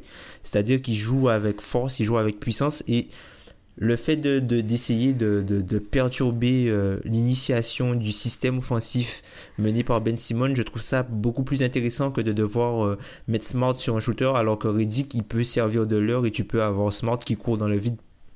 il court dans le vide, mais il est. Il faut qu'il l'embête Reddick. Reddick, il est clé dans le jeu de dans le jeu des Sixers. Ouais, Mais les il- Reddick Bellinelli, ils sont interchangeables. Dans, ils, sont, ils sont pareils dans le jeu. Mm. Ils sont nécessaires euh, au bon fonctionnement de l'attaque des Sixers. Après, oui, c'est ça va le faire galoper et, ça, et, et tu minimises ce qu'il peut faire sur l'homme. Après, je suis d'accord, mais il est plus, si tu veux, Reddick, il est beaucoup plus facilement maîtrisable, entre guillemets, que les Mm. autres joueurs à côté. Parce qu'en fait, Reddick, si il, récupère pas le ballon pour shooter tout de suite, c'est un joueur qui est il peut pas dribbler vraiment sur le terrain face à des joueurs. hein. Tu regardes bien, dès, qu'il dès que Reddick, par exemple, il va prendre un écran, machin, il va pas garder le ballon longtemps en main. Il Non. peut, c'est pas un joueur qui va enchaîner 2-3 dribbles, en fait, Reddick. C'est pas un joueur qui, notamment, euh, comme tu as les Sixers qui jouent avec des joueurs avec beaucoup d'envergure et qui jouent grand, Reddick c'est pas un joueur qui est capable de faire des passes au-dessus de la défense ou il a beaucoup de difficultés avec ça. hein. C'est un joueur qui s'il fait pas de catch and shoot, il va faire il va faire le catch, il va faire un redoublement de passe et il va commencer il va recom- recommencer à courir. Donc je, je sais pas si c'est vraiment stratégiquement je sais pas si tu diminues pas trop l'impact de Smart en, en le mettant sur un joueur qui peut juste faire une, une passe par exemple et puis Hmm. voilà, il disparaît de l'action. Ah, c'est vrai. Ou non, pr- présenter de la sorte, euh, c'est vrai. Mais je reste persuadé que ce poste 2, que ce soit Reddick ou Bellinelli, est, est, clé dans le jeu de passe et dans l'attaque des Sixers et que de toute façon ça va dépendre de s'ils mettent dedans. Mm. Si, Co- si Covington et Bellinelli tout ça met dedans, ça va être très vite euh, vu. hein. C'est ce que j'allais dire, au-delà de défendre de, ne serait-ce qu'un match-up spécifique ou un joueur, il faut que tu défendes sur les tirs à 3 points, tout simplement quoi. Parce que depuis un bon moment maintenant, le profil offensif des Sixers, c'est de courir et de à Simmons d'organiser le jeu et de sortir sur les shooters qui ont tout le temps des tirs ouverts, ou alors de jouer pour des écrans pour eux tout le temps. Si tu arrives à limiter leur pourcentage à 3 points, ça sera assez clair que Philadelphie euh, sera en difficulté. D'ailleurs, sur les, pro- les matchs, de la- les matchs de la pre- du premier tour, si je me souviens bien, les deux premiers matchs qu'ils gagnent, c'est qu'ils sont à plus de 50% à 3 points, et le match qu'ils perdent, ils sont largement en deçà euh, au niveau du pourcentage. Et Ça le dernier, ouais, ils mettent tout dedans aussi. Mm. Ouais, c'est clair. Clairement, quand ils mettent dedans, ils deviennent très vite indéfendables et ça devient très vite dur de les battre. Mais Mm. si tu es capable de sortir sur ces shooters et de limiter leur pourcentage et de les limiter même dans leur nombre de tirs, tu auras gagné une, une première bataille dans la série, je pense. Vous avez trouvé que je me répète, mais je vois pas comment Boston va pouvoir scorer efficacement en fait contre cette équipe-là. Stevens peut trouver Moi, des je- moyens, mais là, avec euh, les. C'est pas Milwaukee en face. hein. C'est pas Milwaukee. Donc. euh, Moi, je remets quoi en cause euh, efficacement leur attaque parce qu'ils ont trouvé des solutions sur le premier tour. Enfin, les ils Bucks ont trouvé des solutions des toute la solutions. saison. Ouais, c'est ça, c'est les Bucks. hein. Les Bucks ont Ouais, mais des toute la saison, ils ont trouvé des solutions. Ouais, c'est vrai. C'était une, c'était- Bah, oui. une attaque moyenne malgré Kyrie et malgré un, ta- un Tatum hyper adroit. Et au final, ils ont encore Mais- changé leur jeu, ils ont encore trouvé d'autres choses. Mm, mm, ils auront mm, peut-être du mal en attaque, mais je suis, j'ai moins de doutes sur le fait que Boston sera capable de scorer. Ils ont des, ils ont des, ils ont des choses qui sont mises en place pour scorer. T'aurais pu penser, tu vois, la même chose d'Utah par rapport au KC, qu'ils auraient plus de mal à scorer ou what. Ils ont des, une façon de jouer qui te permettent de trouver des points quoi qu'il arrive. Et il y a Donovan Mitchell aussi. hein. Enfin bon, Puis il n'y avait pas Robertson sur Mitchell. Ouais, mais c'est une comparaison comme une autre. Mais tu vois, Ouais, ouais. même en étant en difficulté, même en, t'as des solutions, tu vois. ouais, ouais, je comprends. Oui, bah c'est une machine huilée, et même c'est Mm. pour ça que beaucoup de fans esthétiques se sont dit, bon bah, et j'en faisais partie, ok, c'est pas pour cette année, euh, mais moi je vais regarder ces playoffs pour regarder comment les jeunes jouent, et c'est pour ça que Milwaukee, ça m'a, c'est terrible ce que je veux dire, mais ça m'a limite déçu, parce que, ok, l'équipe est passée, mais j'ai pas eu le sentiment de voir des jeunes euh, et des mecs qui, qui, qui, qui butaient sur quelque chose de difficile, voir comment ils, tu vois, ou pas, vous voyez ce que je veux dire ou pas? Mm. C'était pas. En face, c'était plutôt, bah, on, est meilleur que vous, mais on va vous donner la série parce qu'en fait, on on sait pas ce qu'on fait. Alors que là, face aux Sixers, ça va vraiment être difficile et voir comment ils peuvent réagir dans l'adversité, même si le résultat n'est pas su escon- escompté. C'est ça qui m'intrigue et c'est pour ça que je vais, que je vais suivre ça. Euh, Sans transition, on peut passer euh, dans un autre fuseau horaire. Là, oui, OKC aurait dû être Pierre, je le sais, je le sais. Mais ce n'est- ça n'a pas on mérite marché. pas, on mérite pas. Donc euh, non. Ne tease pas. On verra ce que tu nous diras cette semaine.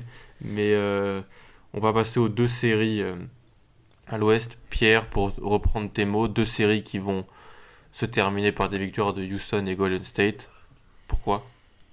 Ben, déjà par rapport à Utah, euh, ce qui ont fait leur force euh, défensivement sur le premier tour des playoffs, c'est-à-dire leur défense sur les écrans, qui soit très fort pour protéger la raquette, que Gobert soit très précieux et qui l'annule presse toutes les pénétrations et les attaques de cercle, et ben contre Houston, ça marche juste pas en fait. Et on l'a vu toute la saison régulière où ils ont toujours pas gagné contre Houston d'ailleurs. On l'a vu sur le premier match. Ils sont pas capables de défendre le pick and roll euh, que fait Houston avec James Harden. Et James Harden, euh, soit sanctionne par un tir, soit par un flotteur, là où il est beaucoup plus fort que certains meneurs, par exemple que Russell Westbrook au premier tour. Et du coup, Rudy Gobert doit faire des choix et il est forcément mis en danger. Et ça ouvre après ensuite une solution pour Clint Capella. Et défensivement, Houston pose aussi plus de problèmes euh, à Utah parce que il switch surtout sur tous les écrans tous les écrans sont switchés et en fait ça oblige Utah à créer par de l'isolation et par du 1 contre 1 et au-delà de Donovan Mitchell la plupart des joueurs vont avoir du mal à faire ça. Et c'est ce que OKC a fait sur le dernier match ennemi et qui a plutôt bien marché quand Melo était en dehors du terrain. Mais c'est ce que Houston met en place toute la saison, on le fait tout le temps et donc qui est parfaitement maîtrisé et parfaitement exécuté. Et ça marche beaucoup mieux en fait défensivement. Donc du coup tu te retrouves avec une équipe d'Houston qui offensivement aura jamais trop de problèmes et qui défensivement joue de la façon qu'il faut pour euh, défendre Utah quasiment toute la saison. Donc il n'y a même pas besoin de s'adapter spécifiquement en fait presque. Tom, je sais pas ce que tu en penses, une réaction à cette euh, analyse brillante des deux côtés du terrain et des deux sphères euh, de, du monde de la balle orange? Non, totalement. Après, enfin, moi j'ai une, je suis pas un éditeur de Houston, mais j'ai une petite frustration quand même quand je les vois jouer. Dis-le, Tom, dis, Non, dis non, ce que non, tu je penses, trouve pas ce que tu ça. as sur le cœur. euh, Ah, mais c'est moche. je trouve pas moche. ça, je trouve pas ça joli du tout. Enfin, bon, après c'est c'est efficace. Et, et d'ailleurs, moi je suis, je suis content quand même que ça marche. Comme ça, ça montre qu'il n'y a pas une seule façon d'être efficace en basket. Tu vois, Houston, c'est une équipe qui fait pas énormément de passes. C'est une équipe qui fait énormément d'isolation, qui joue un peu comme, entre guillemets, euh, le Toronto d'il y a quelques années. C'est juste qui le joue avec beaucoup plus de talent. Et bah, du coup, enfin, moi je trouve pas ça joli à voir jouer. Enfin, t'as quelques séquences quand même où tu te dis, ouais, quand même, c'est bien joué. Toutes les séquences avec du, du spin pick and roll. Ou... Il y a des trucs qui sont pas mal, mais globalement, c'est euh, Harden qui dribble, il dribble. Et puis, Harden, enfin, depuis quelques années, euh, je suis l'un des fervents défenseurs d'Harden, mais le step back, là, c'est pas légal. non, mais franchement, le- c'est pas légal ce truc-là. Enfin, je, je sais pas comment tu défends ça, en fait. Tu peux pas défendre Tu ça. pas. Tu peux Tu pas peux défendre pas. ça. Et même quand les grands switchent sur lui, tu vois, il y a, y a- y a un moment où Gobert il switch dessus, il essaie de lui, de lui euh, enlever la main gauche, mais il lui enlève tellement la main gauche qu'en fait il a un drive tout droit et il, met, il va poser un layup main droite. Enfin, il est il est indéfendable quand il, quand il joue comme ça, Harden. Il est indéfendable. Et, et tu te rends compte que depuis quelques années, enfin, Harden, il y a 3-4 ans, c'était euh, ouais, voilà, il court avec les bras bas, après il monte dans le défenseur. Ensuite, c'est Harden, ouais, il, fait le premier pas, après il décélère. Tu t'en parles sur lui, il shoot, il a encore des lancers francs. Après, tu as eu ah, Harden, c'est oh, il fait un Eurostep, il a marché à chaque fois, tu comprends pas pourquoi c'est jamais sifflé. Et là, tu as son step back où tu as l'impression qu'il a marché parce que le mouvement n'est pas forcément très naturel, mais ça rentre. Hmm. Sur les 4 dernières années, tu as toujours un mouvement où le mec est, enfin, le mec est inarrêtable, quoi. Il est limite indéfendable, James Harden.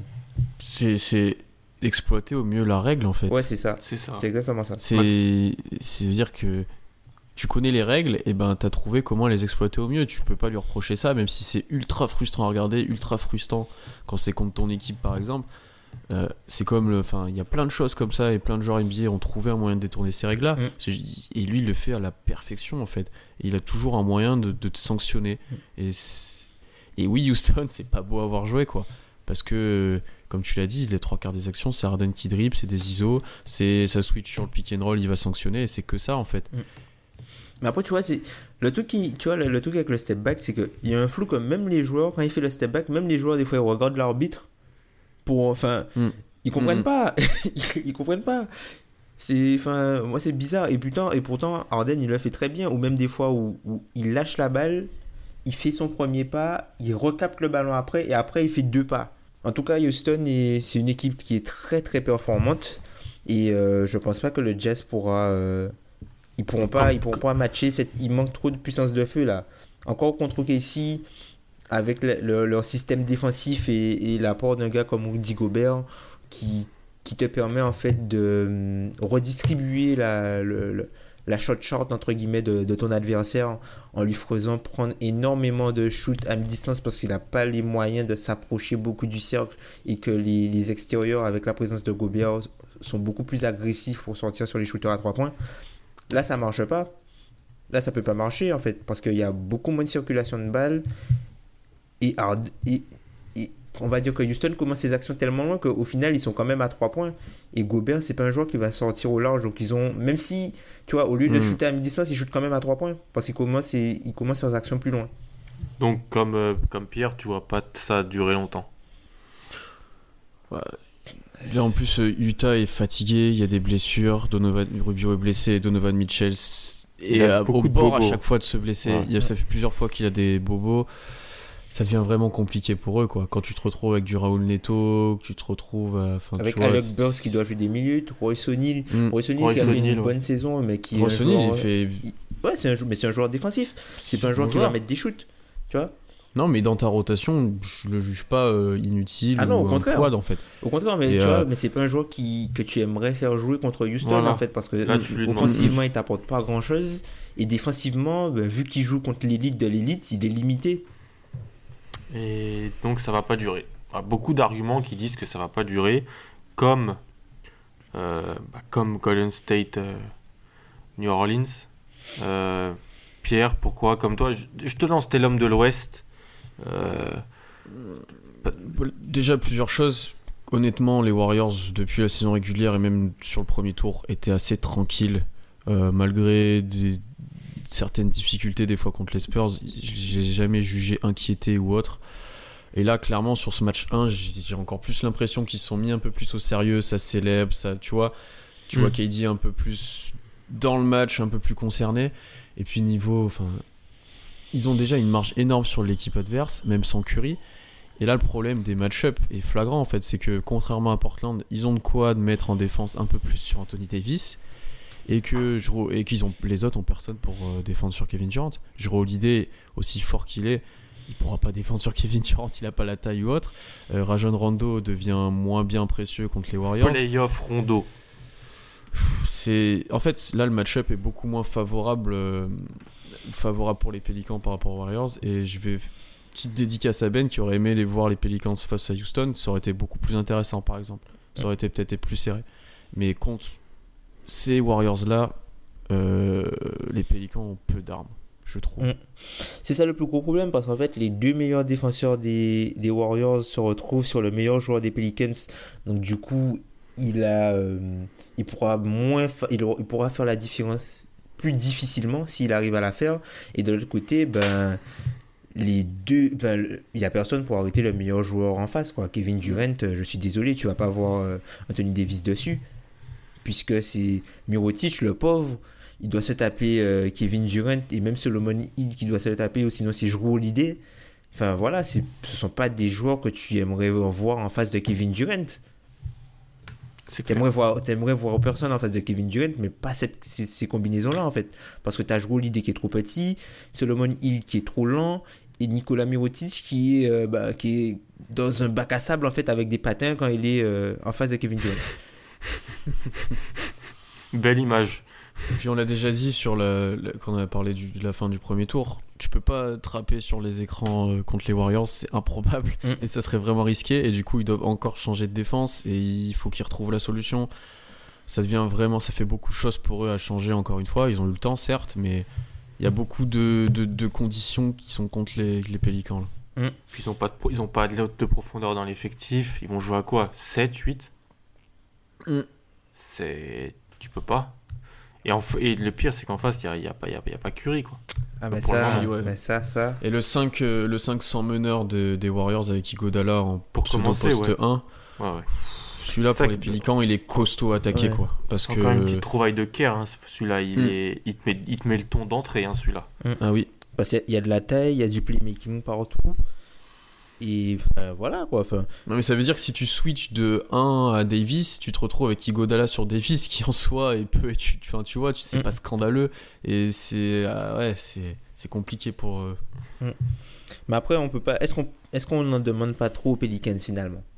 Parce qu'on sa- on savait qu'à l'ouest, il y avait. Enfin, les, les équipes de 3 à 9 étaient proches. Mais on savait aussi qu'il y avait un gros gap entre 1, Mhm. 2 et, et toute la meute de 3 à 9.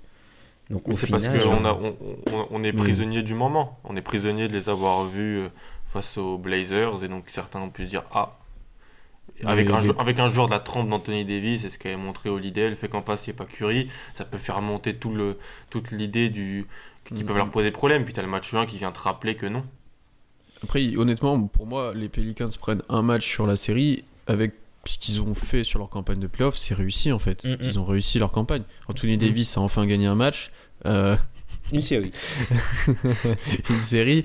Euh, ils ont passé le premier tour en, est- en faisant un upset, même si c'était ultra serré. Euh, Enfin voilà. Là, ta saison est réussie, ta fin de saison est réussie. Voilà. Mm. T'as perdu contre meilleur que toi après, voilà. C'est tout. Avec, avec tout ce qui s'est passé durant la saison régulière. ah en oui, plus. ah oui.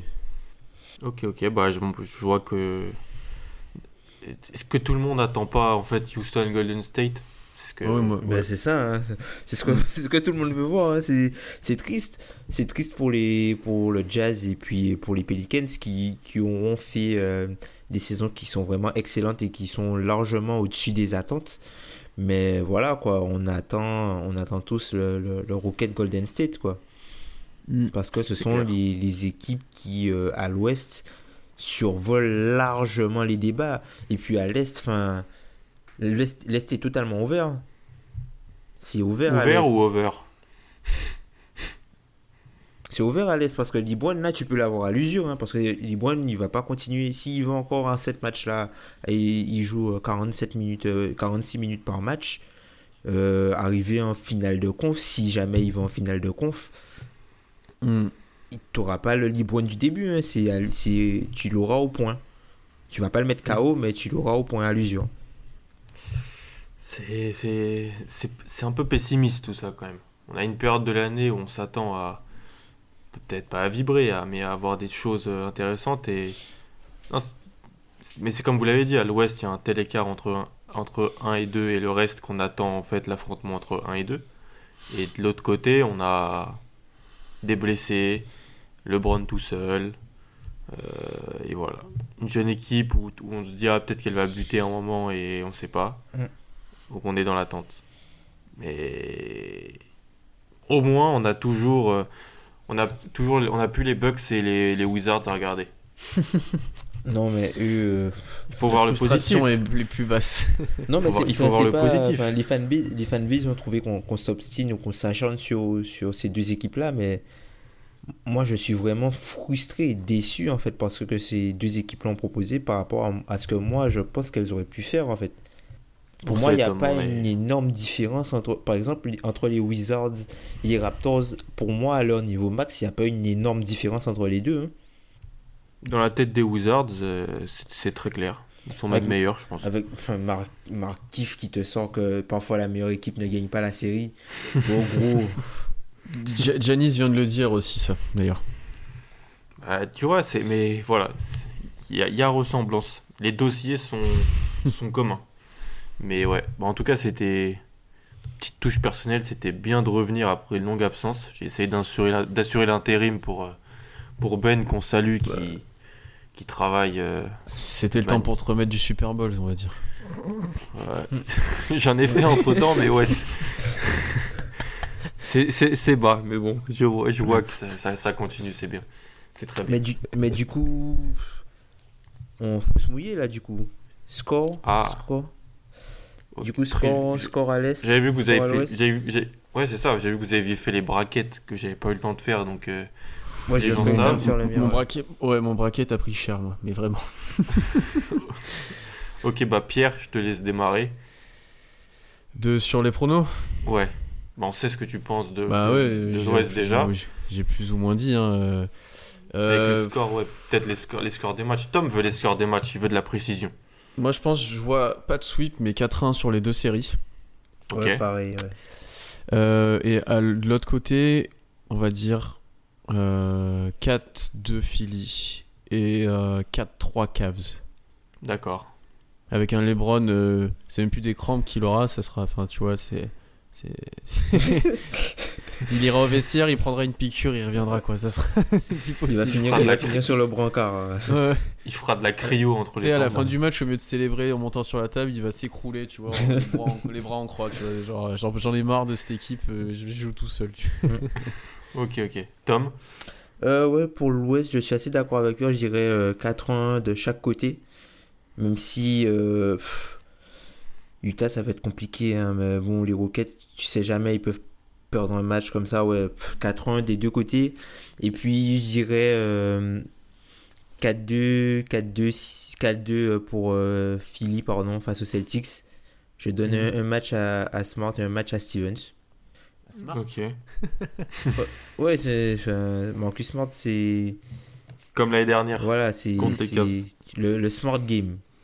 Le smart game. Et puis euh, après pour la série Toronto euh, Toronto Cavs, pff, je dirais les Cavs en 6, je pense pas que ça ira en 7. Ouais, les. Cavs n'ont pas l'avantage du terrain, je dirais les Cavs ils vont prendre un match Parce qu'ils ont l'avantage psychologique. Hein. Ils ont ils ont l'avantage psychologique sur, euh, sur Toronto. Là, les deux derniers matchs qu'ils ont joués euh, en saison régulière, Cleveland est rentré euh, sur le terrain à Toronto. Il a montré que c'était lui le patron. Et je pense qu'en face, ils, ont, ils font un complexe d'infériorité face à LeBron. Mm. Après, qui ne le fait Toronto. pas Enfin, tu vois, Indiana, sur, le- les, sur les sept dernières années, ils ont perdu cinq fois contre LeBron. Mm. C'est dur. Oui, oui, c'est vrai. Ils connaissent le bonhomme. Dans le- Donc, euh, ouais. Ouais, Je suis un peu comme toi. Puis surtout, je vois pas Toronto gagner à, à Cleveland, en fait. Je sais pas, ils arrivent pas. Même là, tu sais, c'est tout con, mais le match de saison régulière où ils en mettent 80 en Ouais. première mi-temps. Ouais. Et après, ils arrivent pas à terminer. Ils, ils ont du mal. Il y a un truc. Je, l'ai- je, je sais pas. Et LeBron va jouer sur ce truc-là. Je vois LeBron passer en 6. Je dis pas les Cavs, hein, LeBron. Ouais, c'est ça. LeBron passer en Mais c'est 6. ça en fait, c'est- on n'est pas, on, pas logique parce qu'il y a LeBron en fait. Mm. Et LeBron, enfin, moi perso, je ne parie pas contre LeBron. Mm, c'est ça, et c'est ce qui empêche la plupart des gens qui. En fait, si tu suis ta logique, normalement, tu mets les Raptors vainqueurs, tu vois, de par ce qu'ils ont montré. Mais ouais, par- limite enfin, sweep, limite sweep. Mais oui, c'est ça. mais, mais tu peux pas. C'est juste. euh, Enfin, voilà, t'as le meilleur joueur de la planète en face et, et il l'a encore montré euh, depuis un, un bon. un- toute la saison, il a montré qu'en fait c'était le meilleur joueur de la planète, c'est tout. Parce, bah oui, parce qu'on regarde le premier tour que LeBron fait pour sortir une équipe en 7 matchs. Mm. Non mais là il y, a un- il y a un tweet qui vient de sortir. euh, les stats de LeBron sur le premier tour, c'est 36% du, du total des points des caves, 45% du total des passes DS, 26% des rebonds, 22% des interceptions et 28% des contres. C'est genre. enfin, c'est- c'est c'est astronomique. Totalement. On connaît le bonhomme. Et Donc du coup, ça nous ferait des, des finales de conf euh, Philly, Philly Cavs Philly Cavs. et le, Ouais. le Rockets, euh, Ouais, Rockets bah, je suis comme- là, ouais. Ouais, je suis comme vous, je vois 4-1 à l'ouest des deux côtés et je vois les Sixers 4-1 contre euh, Boston. 4 tu penses? Ouais, 4-1, ouais. Mm. Je pense que ils sont motivés, ils, savent qu'en face la bête elle est Blessé Ils vont Elle a mal à la patte. et Ils vont essayer de et ouais, puis c'est des jeunes, c'est des jeunes euh, puis ils attendent ça depuis longtemps, je pense que non, je pense que ça va. Ces adversaires de division, tout ça, t'as envie de, de Mm. marquer le coup et je pense que s'il y a un Sixers euh, Celtics en 2019, là il sera bien plus disputé. Mm, mm. Mais cette année, non, je pense pas. Ok, ok. Bah, c'était un plaisir, les gars, comme je l'ai dit. Euh, c'était, ça faisait plaisir de revenir. Et non, je n'ai toujours pas récupéré du 5, fév- du 5 février 2018. Mais euh, bah, bonne semaine à tous. On salue Ben qui. J'ai essayé de remplacer du mieux que je pouvais. euh, qui a beaucoup de boulot de son côté. Et on vous dit à la semaine prochaine. Salut. Salut. Salut. Why not risk life when it's gonna keep going?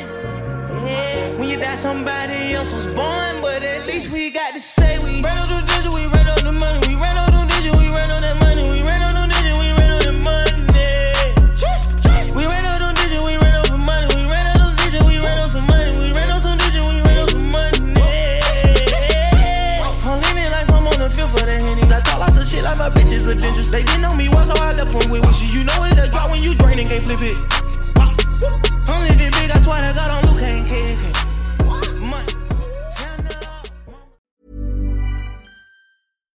When you make decisions for your company, you look for the no brainers. And if you have a lot of mailing to do, stamps.com is the ultimate no brainer. It streamlines your processes to make your business more efficient, which makes you less busy.